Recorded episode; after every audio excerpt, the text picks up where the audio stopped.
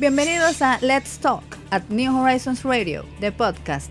En este escenario, el concurso de las ideas tiene una plataforma activa, veraz, crítica y diferente para la comunidad educativa, la nación dominicana y el mundo. New Horizons Radio apuesta a generar ese espacio de aprendizaje innovador que sirva de complemento para todos los proyectos que exhibe nuestra inmensa familia educativa. Quédate conectado. Un nuevo capítulo comienza ahora.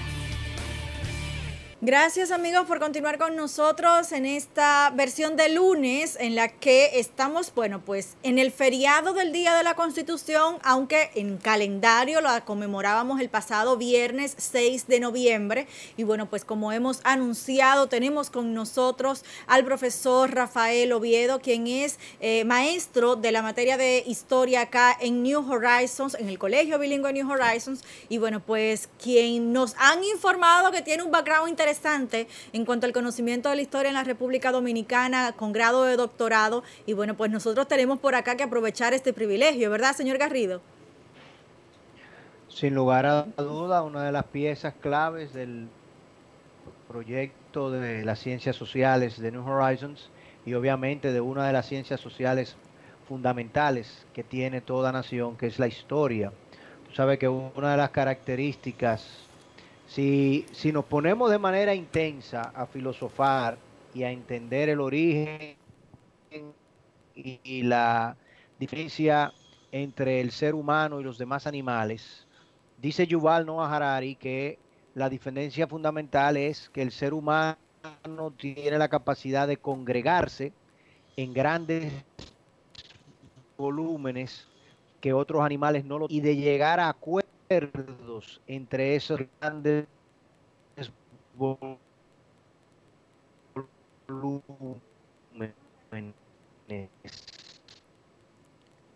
que otros animales es que nosotros somos capaces de inventarnos historias y de creérnoslas. Y que es esa precisamente ese concierto donde nos de acuerdo ansiedad. El ser humano se inventa la historia de que existe un paraíso, de que existe un más allá, y como decimos nosotros y los que son los judíos, budistas, islámicos, musulmanes, hindúes, creen en, una, en alguna forma de determinada de ese más allá, de esa reencarnación, de esa vida fuera de la vida terrenal, y que por tanto moldea nuestro, nuestro accionar diario de la misma forma, nosotros nos ponemos de acuerdo para vivir dentro de una organización, una empresa o de un territorio al cual llamamos, si tú hablas con un caballo o hablas con un mono y a ese mono tú le tratas de, decidir que y le tratas de definir un paraíso en el cual, mira, no comas ese banano hoy porque mañana en el paraíso tú vas a poder tener miles de bananos él te va a mirar de una manera extraña y te va a decir que no te cree esa historia. Ni tampoco te va a creer la historia de que él pertenece a una empresa que se llama New Horizons o que se llama Google o que se llama IBM. Sencillamente lo que entiende que él es parte de una congregación chiquita, la que efectivamente Estamos teniendo serias dificultades, señor hace Garrido. unos 200 años, casi 200 acuerdo, primero se ¿Me escuchas ahí, Ana? Tenemos eh, dificultades, evidentemente, con la conexión con el señor Garrido, pero entendimos, ¿no? Aunque, estaba, entre, aunque estaba entrecortada la conversación, sin duda entendimos la idea y eh, digamos que en resumen, la historia adolece quizás de que, según el cristal con el que se vea, profe, este, y, y, quien la, y quien la reciba la historia, según sea contada también. Sí, pero yo quiero retomar, retomar un poquito el discurso del señor Garrido, que ha descrito de manera genial, magistral, el objeto de estudio de la historia, lo que convierte a la historia, lo que convierte a la historia en una ciencia compleja. Su objeto de estudio es precisamente esos colectivos humanos y todo lo que genera en su quehacer político, económico, social, esos colectivos, que somos nosotros que tenemos el privilegio de conscientemente generar esos temas. Entonces todo esto convierte a la historia en una ciencia muy compleja, este, muy metódica, sistemática y felicito al señor Garrido porque realmente eh, a partir de la cita de Yuval Harari ha descrito entonces todo nuestro objeto de estudio. Y que, como dice el que no conoce su historia, está condenado a repetirla. Y sobre todo en el aspecto, en el plano negativo, ¿no? Que, que, sin duda, sin duda es lo que más estragos puede causar a una sociedad. Sí, sí, ese eslogan se completa. O sea, está condenado a repetirla. Primero como comedia, pero después como tragedia. O sea. Sin duda. Eh, me indican cuando el señor Garrido puede estar con nosotros nueva vez. Profesor. Ah, perfecto. Eh, ¿Me escuchan ahora? le escuchamos. Vamos a tratar de, llevarlo, ¿no? De la forma más objetiva posible. Lo vamos, llevando. Gracias. Es que por más que hemos tratado que, que eh, nos presten atención a lo que no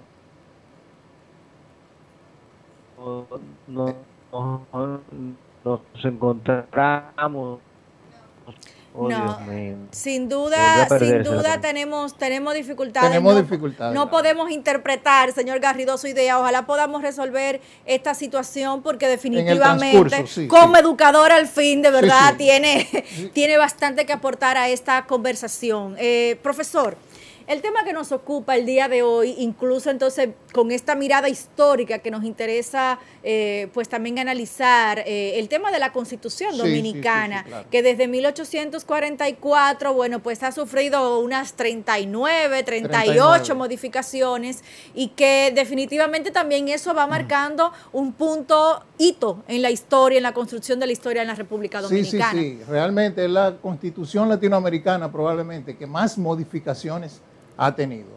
Este, ya el, señor Garrido introducía al final de su discurso, noté, y comenzó a decir que, bueno, que hace casi 200 años ya nosotros funcionamos como una república.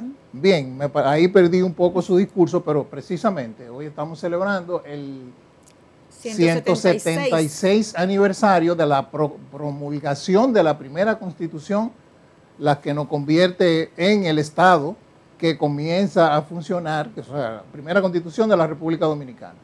Bien, entonces una constitución este, que nace, se inicia, se proyecta en su, en su fase de elaboración como una constitución muy liberal, muy avanzada, muy progresista, tanto que alcanzó niveles eh, tan altos de eh, este estilo de, progresismo que entonces afectó a los intereses de la cúpula gobernante.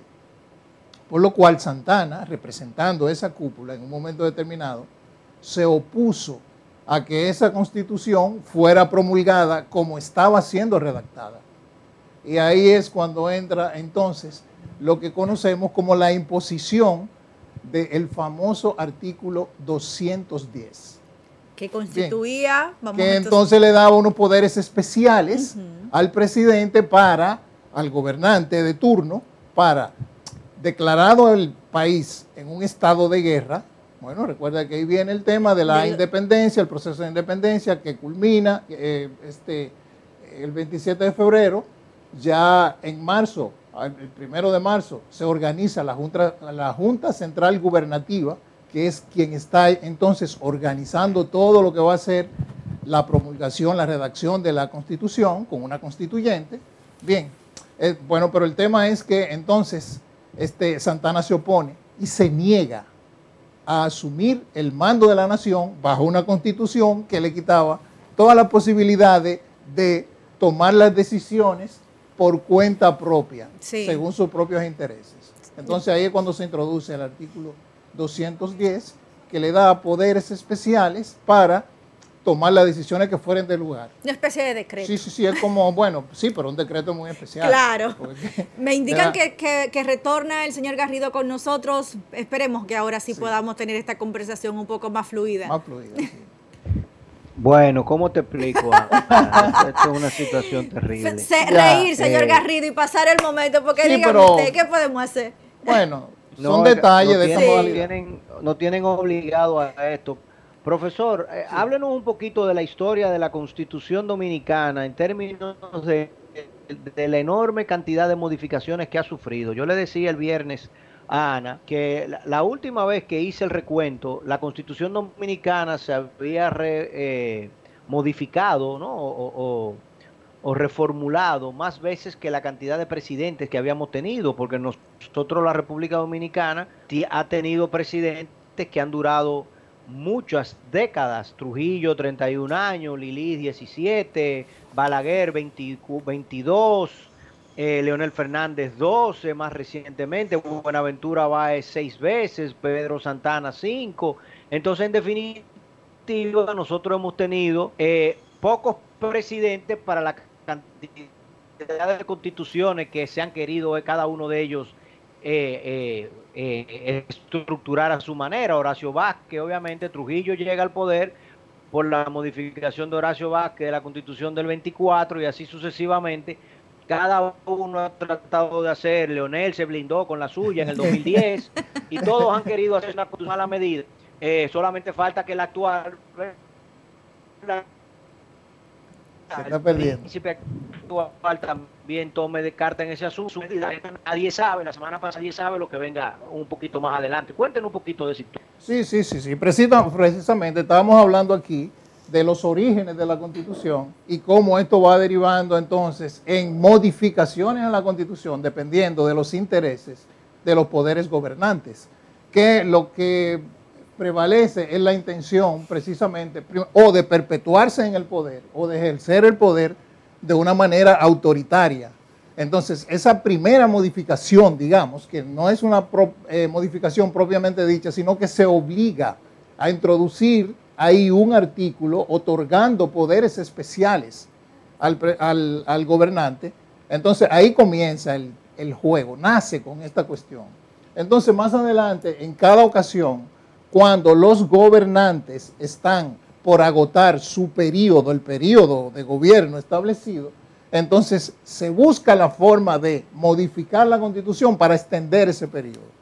De tal manera que la mayoría de las modificaciones que se le han hecho tiene que ver con la intención que tienen los gobernantes de perpetuarse, por decirlo de alguna manera, o sea, de prolongar, de prolongar su periodo, su, su periodo de gobierno.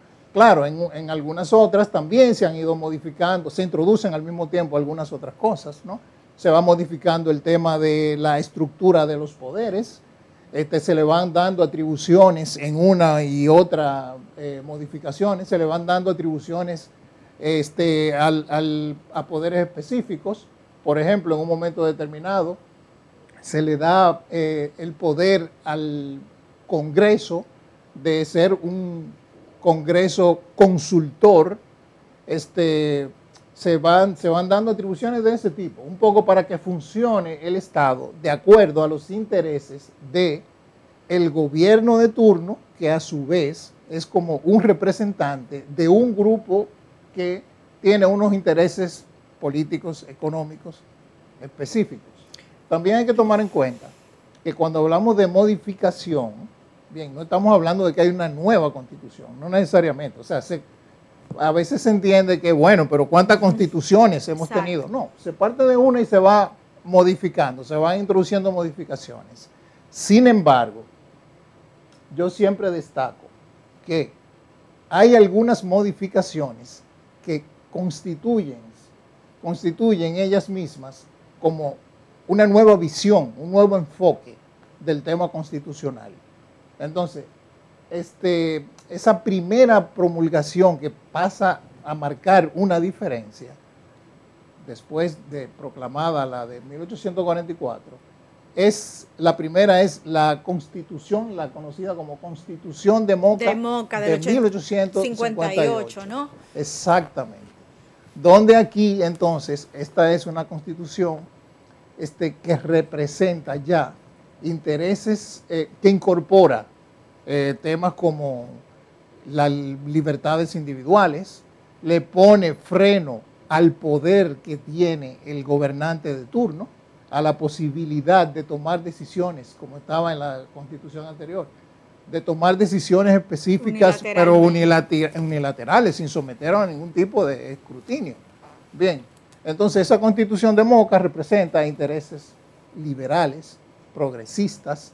Este, muchos historiadores consideran que realmente lo que deberíamos celebrar como una constitución que organiza el Estado, una propuesta que hace una propuesta real progresista del Estado, debería ser esa constitución de Moca. Que nosotros los mocanos somos buenos, profe. Ah, pero, por favor, aquí, para muestra un botón. Bueno, Qué pues, bien. Eh, eh, y en efecto, los historiadores constitucionalistas hacen mucha referencia justamente a, esa, a esa constitución de 1858 y parecería que justamente aquello que se gesta de cierta forma en el municipio de Moca, en la provincia de Espaillat, cambia estos paradigmas. ¿Qué pudiera estar presentando esta constitución y sus consecuentes modificaciones con respecto a los avances ante esa primera constitución? ¿Cuáles pudieran ser quizás esos vicios de origen o esas, esas cosas que se obviaron en esa primera constitución y que fueron luego mejoradas en el, camino? Sí, Bueno, lo, que pasa es que la primera se consideró, o sea, cuando se promulgaba y se estaba redactando esa constitución por un gobierno provisional, bien, este, digamos que, que desconoce la autoridad del gobierno del momento, bien, y que y establece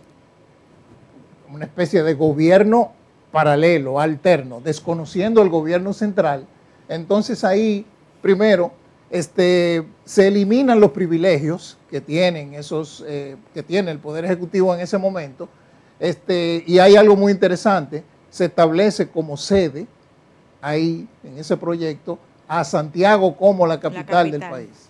Bien, entonces, pero lo importante de esta constitución es que asume todo el pensamiento liberal. Bien. Entonces, y lo incluye en esa constitución y se convierte en una constitución realmente progresista, que es la ese, esa propuesta. Entonces va a servir también, digamos, como inspiración, como fundamento al movimiento restaurador. O sea, esa es una de las digamos, de, de, la, de la secuela. De las bases principales de aquel movimiento. que inspira ese movimiento. Este, y de ahí, entonces, bueno, que la consideremos como una de las más progresistas, o una de las pocas progresistas realmente que se han promulgado en el país. Porque después de eso, entonces tendríamos que hablar, naturalmente, de la Constitución de 1963 del profesor Juan Bosch que ya esto es otra cosa. Bien, porque aquí entonces en esa nueva constitución es cuando realmente se comienza a tomar en cuenta al ciudadano, al, en sentido general al ciudadano y se le incluye con todos sus intereses en el cuerpo legislativo que es la constitución. O sea, cuando se comienza a dar garantías reales. Bien, aquí es donde se establece entonces el tema de el derecho a la, libertad de expresión. Ya, o sea, pero ya planteado en el siglo XX, claro está. Claro. O sea, con todos los avances que tienen las constituciones liberales, las constituciones progresistas del siglo XX. No, y que considerando luego de los 31 años de la dictadura de, la dictadura, de Trujillo, sin duda esto marcó una revolución a nivel social. Bueno, tanto que bueno que, desembarcó justamente que en el provocó luego que se conspirara contra ese gobierno que establecía bueno, que venir aquí a garantizar el derecho al trabajo, pero además eh, a establecer que el Estado tiene que procurar que los ciudadanos tengan acceso al trabajo. Bien, que por primera vez se contemplara eh, la, la, posibilidad de que los trabajadores fueran parte de la empresa y que recibieran beneficios de las ganancias de la empresa. O sea, que todo eso era muy novedoso en ese momento. Bien. Señor Garrido. Sigue con nosotros. Sí, eh, profesor. Sí. Quizá la pregunta que yo le... Sí, ¿me escuchan? Sí, ahora le escuchamos. Ok.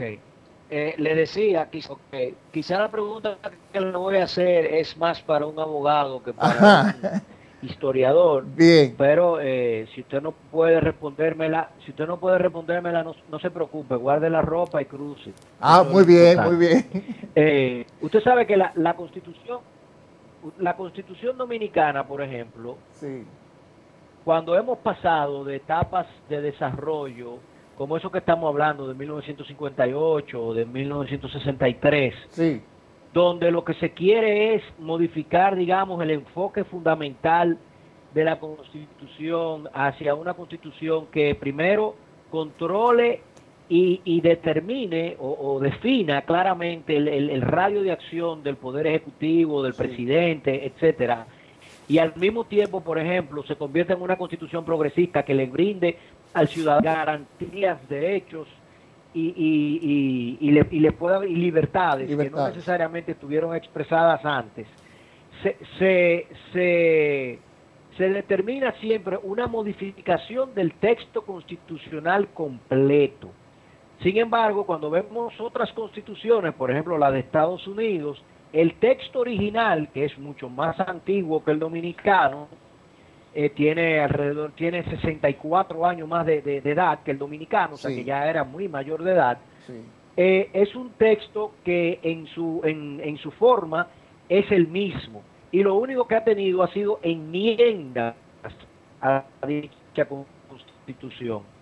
Es decir, la constitución se mantiene siendo la misma, el artículo primero, el artículo segundo, el artículo tercero son los mismos, y sencillamente lo que tengo es un conjunto, un compendio de enmiendas que lo complementan. La enmienda da la libertad a, los que eran esclavos, la enmienda que garantiza el derecho al voto de todos, sean masculinos o femeninos, la enmienda que garantiza la eh, eh, libertades de tránsito, o sea, un número de enmiendas que inclusive las, las primeras 10 enmiendas estuvieron en el texto porque se entendía que, bueno, la, la, la, la, constitución como tal, el cuerpo de la constitución es, una cosa y ya luego las enmiendas vienen dadas por un asunto de la evolución propia de la sociedad dominicana. Nosotros nunca hemos actuado de esa forma, sino que se procede a una reforma constitucional completa que modifica desde el artículo primero hasta el artículo 270 de la Constitución. Entonces, eso hace en cierta medida que la Constitución la describió en su momento que no sea más que un pedazo de papel, porque todo el mundo dice, bueno, pero esto es algo que cada vez que llega un gobierno nuevo, o sea, por algo tan sencillo, por ejemplo, como fue la reforma constitucional del año 2010, 2012 fue, que, se, que se reformó, no, 2016, que se reformó para permitirle a Danilo Medina reelegirse, tengo que modificar la constitución completa. Entonces, 2015, que sí. eso es un asunto de es un asunto de, de fondo que siempre tiene que hacerse de esa forma. Exactamente. Este muy bien plantea usted, señor Garrido, el tema de el ejemplo de la Constitución norteamericana como con una categoría de permanencia en el tiempo, en la cual lo que se hace es que se va actualizando. O sea, claro, eh, como hablamos al principio de la historia y sus particularidades, las sociedades van evolucionando. Por lo tanto, van teniendo necesidades nuevas y van teniendo la necesidad de resolver las problemáticas que se presentan de una nueva manera. Entonces lo que hace Estados Unidos es que cuando se presentan esas grandes necesidades, simplemente en el tema constitucional, igual que en los códigos, introduce una enmienda, o sea, se le agrega algo que vela por el tema. Bien, y resuelve el tema. En el caso nuestro lo que pasa es que las modificaciones están fundamentadas en intereses personales Coyunturales. Muy coyunturales. No es para resolver un tema del funcionamiento de la sociedad. en el caso de Estados Unidos, sí. sí. En el caso de Estados Unidos, se resuelve un tema de la sociedad. Aquí no, aquí se resuelve el tema de una persona que quiere quedarse en el poder. regularmente. Sí, exactamente. Entonces, para eso se usan, bueno, todos los recursos posibles Es decir, se convoca, una, si es necesario, o sea, a través del Congreso, la, misma constitución. Entonces, si, esa, si eso es... Pero si eso es lo que se persigue, entonces, profesor, ¿cómo uno hace que, lo, que los... Eh, eh, que el Poder Ejecutivo, y en este caso el presidente de la República, respete la constitución de la República cuando él sabe que precisamente la puede modificar completa, sencillamente para garantizarse a su antojo Exactamente. un interés particular. Eso lo hace un, instrumento muy endeble, ¿usted no cree? Sí, sí, lo hace un instrumento muy, o sea, muy vulnerable. Una constitución tiene que ser un documento, bueno, es la carta magna, es la ley de, leyes, es la carta fundamental, o sea, debe ser como un documento que inspire respeto, por lo menos. Bien, no del gobernante, de toda la sociedad. Entonces, de la manera en que está estructurado el sistema político dominicano, eso determina que los partidos que tienen mayor preponderancia, o sea, los partidos mayoritarios, entonces utilizan esa mayoría, bueno, para beneficiarse políticamente. O sea, beneficiarse políticamente para ostentar el poder y entonces, claro, también beneficiarse en todos los otros aspectos. Bien, entonces aquí es la participación popular lo que puede resolver ese tema. Fíjese cómo usted pone dos ejemplos, o mejor dicho, yo le voy a poner dos ejemplos de cuando la sociedad se tornó progresista y precisamente se atreve a modificar la constitución hacia el abismo que nos, nos, lleva. Por ejemplo, la constitución de 1958 fue una constitución muy progresista y dos años más tarde Santana nos vende a los españoles. y la constitución del 63 fue una constitución muy progresista y a, a los pocos... Perdón y a los pocos meses de, de, dicha constitución, entonces tenemos el golpe de Estado a Juan Bosch y luego tenemos una guerra civil. Entonces, realmente cualquiera diría, no, mira, mejor no me mueva eso, déjalo así, vamos a tratar de resolverlo por los lados, porque si mueven mucho ese instrumento, cuando viene a ver, tenemos una situación complicada. Sí, sí, pero el tema, el tema es que son los poderes fácticos en las sociedades los que determinan, entonces, en las sociedades de institucionalidad débil, quienes determinan los cambios realmente. Bien, y entonces esos cambios se dan dependiendo de los intereses de esos poderes. Justamente usted habla de esa institucionalidad débil, frágil, y nosotros aquí hemos visto, si bien tenemos la de 1858, que tiene, ¿verdad?, todas las bondades, la más democrática, la más progresista, incluso se democratiza el tema del sufragio, que también era muy importante dentro de, en la época, ¿no?, para el inicio de una nueva república, y aquella del 63 que desemboca en la guerra de abril, que también, crea importantes cambios eh, en la ciudadanía, incluso en el empoderamiento de aquella sociedad de la época. Y en los últimos años, las últimas eh, modificaciones justamente han sido para el tema electoral, de manera exclusiva, si pudiéramos decirlo. incluso hay ahí un tema con el tema de, con el, punto del derecho a la vida y el código procesal penal, en aquel famoso artículo 37, que incluso eso se prolonga, pero el tema electoral le buscan vueltas rápidas. Claro, porque ese es el objetivo fundamental. Claro que sí. es, eh, quedarse en el poder. Entonces, ¿qué, ¿qué condiciones pudiera presentarse en la sociedad o qué consecuencias graves pudieran presentarse la institucionalidad en el país cuando nosotros damos tanto permiso a una modificación a la Carta Magna con estos intereses tan particulares. Yo me sé la respuesta, pero, quiero que usted me No, no, pero no, pero yo quiero, quiero en tu pregunta, quiero como asumir una parte de tu pregunta. No es que damos permiso, es que no necesita permiso quienes ostentan el poder y hacen esos cambios. Es que el pueblo no está representado en el tema. Y entonces ahí los intereses del pueblo no se ven. Porque ¿qué pasó con la del 1963? Bueno, que incluía al pueblo como un protagonista. ¿Me explico?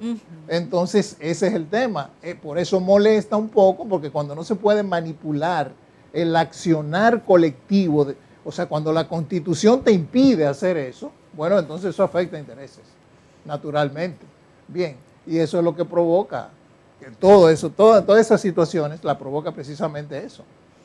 Bien. Bueno, o sea que faltaría, este, faltaría que tomáramos más control, ¿no? Partiendo de esto. Y retomando, mira, ahora que estamos hablando del tema, que estamos en elecciones en Estados Unidos, bien, y mencionamos la constitución norteamericana, etcétera. Yo sospecho, tengo la sospecha de que este, Estados Unidos tendrá que abocarse a una enmienda que actualice la forma de participación electoral.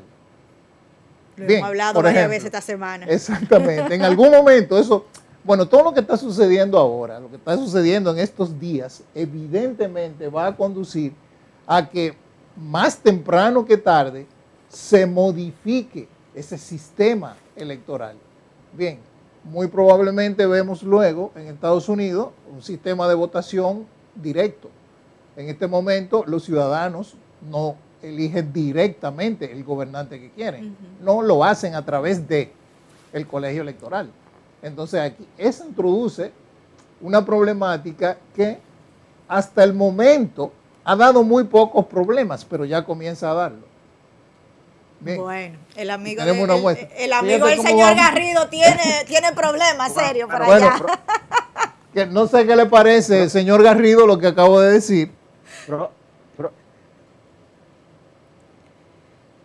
mire, eso, eso del, del, voto representativo por, la, por el tema de los electores y cómo eso equilibra el, eh, el tema de, digamos, la representación de los estados que menos personas tienen menos habitantes tienen y le da cierta participación en el proceso democrático, eso va a ser tema de debate siempre. O sea, hay que recordar que Johnson eh, perdió también en las elecciones populares en el siglo XIX. Lo mismo pasó, por ejemplo, eh, con Gore en el año 2000.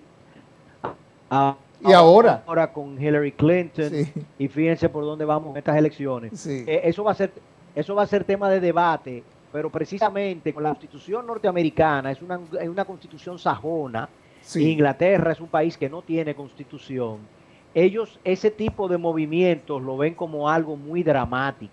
Fíjese que el artículo 2 de la constitución norteamericana le da el derecho a los norteamericanos de armarse, de poseer armas, porque se pueden constituir en milicia, se pueden constituir en un cuerpo civil armado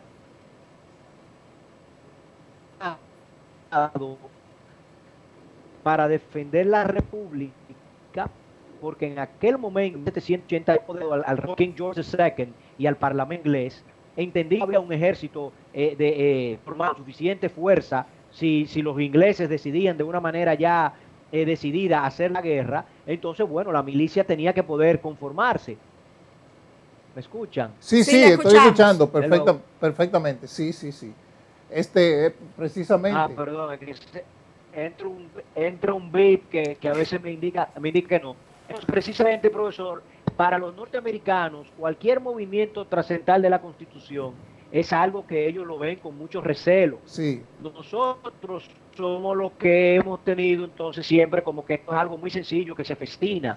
Y precisamente quería preguntarle en ese sentido, ¿qué podemos nosotros hacer como centros educativos para poder formar a nuestros jóvenes para que mañana precisamente quizá veamos el texto constitucional como un documento base y que sea y que nos aboquemos los que van a salir abogados, los que van a salir eh, eh, formadores de formadores, de nuestras aulas, que ya son muchos abogados los que tienen un Horizons en las calles, y constitucionalistas, de hecho, tenemos muy buenos.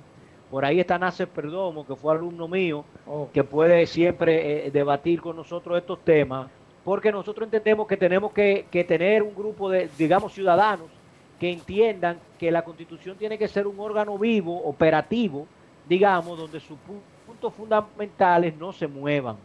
¿Qué, qué, qué, cómo, puede usted, ¿Cómo puede usted, digamos, formar a esa clase joven a que lo vea de esa forma? Dígame. Excelente, excelente.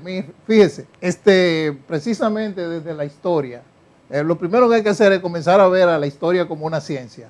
O sea, tomar una, una conciencia diferente de la importancia de la historia como tal y comenzar a enseñar la historia desde el punto de vista científico académico.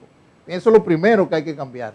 Que la historia deje de ser, yo siempre digo, para la, para la gente una retaíla de nombres, fechas y periodos de gobierno y comience a hacer realmente el análisis del discurrir histórico que generan esos colectivos de los cuales hablábamos eh, al inicio, citando a, Yuval Harari, precisamente a entender la dinámica que mueve el, eh, el, discurrir de esos grupos y de esos colectivos y cómo se van generando eh, esas manifestaciones políticas, económicas, sociales, culturales, etc. Cuando podamos enseñar la historia desde esa óptica, tendremos un ciudadano mucho más consciente, o no mucho más consciente, un ciudadano consciente. consciente. Bien, capaz entonces de revisar el pasado, ver los errores, hacer propuestas. Bien, así que es un tema de empoderamiento de las ciencias sociales. Eh, un reto para la educación. Finalmente, profesor, antes de irnos, que ya eh, tenemos que ir a la, bueno, despedir el programa Pero ¿cómo va a ser? Eh, ah, le gustó, le gustó. Ahora, ahora que está aquí, es que aquí tengo, a mí me, me gusta mucho ese tema de, tengo un interlocutor que me va poniendo. ¿Verdad que sí? lo, desafía. Yo no, no, no, no es un desafío, es como una eh, conversación socializada, interesante, que va motivando a que uno vaya entusiasmándose. Y en mi área esto es ideal, o sea que por mí no quedáramos aquí. Encontró un lugarcito para hacer una peña. No, no, me siento, me siento muy a gusto. Eh, exactamente. para hacer una peña de esta, podemos este generar una Peña. Podemos generar una peña. Antes de irnos, profesor, la Carta Magna Dominicana, ¿qué tan democrática es, qué tan aplicable es con respecto a las constituciones de Latinoamérica. Y por ejemplo, vemos en países como México que el presidente López Obrador ahora mismo está eh, presentando una constitución moral para el tema de los valores y demás, y que es parte del compromiso que él asumió el año pasado cuando llegó a la presidencia. Analizando y comparando entonces la Carta Magna Dominicana, ¿qué tan bien estamos nosotros? Bueno, mira aquí hay una mezcla. Eh, hablábamos de la constitución de, 2010 y mencionábamos, mencionaba el señor Garrido, como que hay una constitución ahí para blindarse, para, etcétera. Sí, hay que quitarle eso a esa, constitución. Y también este, las cuestiones que omite, omite cuestiones fundamentales, bien, referidas a derechos ya eh, de colectivos, etcétera, que están vigentes en la sociedad actual. Fuera de eso, entonces, como es una constitución que plantea un Estado social de derecho, bien, entonces se pone, en ese planteamiento se pone a tono con, digamos, las constituciones más liberales de toda el área, de toda el área de Latinoamérica y el Caribe. Pero como que ella misma también se protege un poco y por eso, por ejemplo, para poner un ejemplo simple, aquí todavía el Procurador General de la República lo nombra el Poder Ejecutivo. Sí. Bien, entonces, ¿cómo tú logras la independencia cuando tienes ahí en quien debe ser una justicia independiente, o sea, un representante independiente, tienes ahí a un empleado que bueno, que aunque dé participación a la sociedad para que haga propuestas, etcétera, y un poco complazcas en un momento determinado, no deja de ser un vínculo de dependencia. Claro que sí. Bien, entonces, ¿qué implica eh, como organizar de otra manera el tema? Así que es una constitución, porque estamos hablando de 2010, que es como la reforma fundamental que se hace, la, la última reforma de ese tipo. Este, ¿no? Seguir estudiando. sí, sí, sí, seguimos estudiando. No puedo decir que es la más progresista del mundo, no, no. Pero no estamos celebro, tan mal. Celebro, celebro que se defina al Estado Dominicano como un Estado social de derecho. Eso, eso lo celebro y eso es lo que es la tendencia en América Latina. Pero después ahí hay unos bemoles que tendríamos que, bueno, hacer una peñita y ponernos a discutirla aquí. Yo con mucho gusto participo, me inscribo, si van a tener una peña, me, Señor Garrido, ya usted sabe, organice, que tenemos quórum. Sí, sí, sí, sí. Y a mí, mira, si me avisan con tiempo, por ejemplo, con suficiente tiempo, traigo planteamientos nuevos. El tema es que como yo paso el día conectado, por ejemplo, tú y yo hablamos recientemente, bien, pero si yo hubiese estado desde la semana pasada pendiente de esto, entonces te traigo informaciones mucho más... Eh, Vamos a estar celebrando entonces la Semana de la Constitución. Vuelva. aquí tendremos los micrófonos encendidos. Estoy disponible. A mí me encantan las peñas. Gracias. Pues, señor Garrido, vamos... Vamos a hablar, vamos a hablar, vamos a hablar como con Muquien para juntarlo a los dos. Oh, bueno, ese día va a ser sabroso. Sí, sí, sí, no, y Muquien, Muquien es mi amiga y yo laboro con ella y tengo una buena relación. Así que sería para mí interesantísima. Buenísimo. Bueno, pues señor Garrido, tenemos que despedir por el día de hoy esta entrega. Mañana martes tendremos por acá al gerente general de fiduciarias reservas, Andrés Van der Horst, y con él estaremos conversando, conociendo, ¿verdad? De qué, de qué va este mundo. Y bueno, pues aquí tendremos esta cita mañana a las 11 en vivo en New Horizons Radio. New Horizons Radio.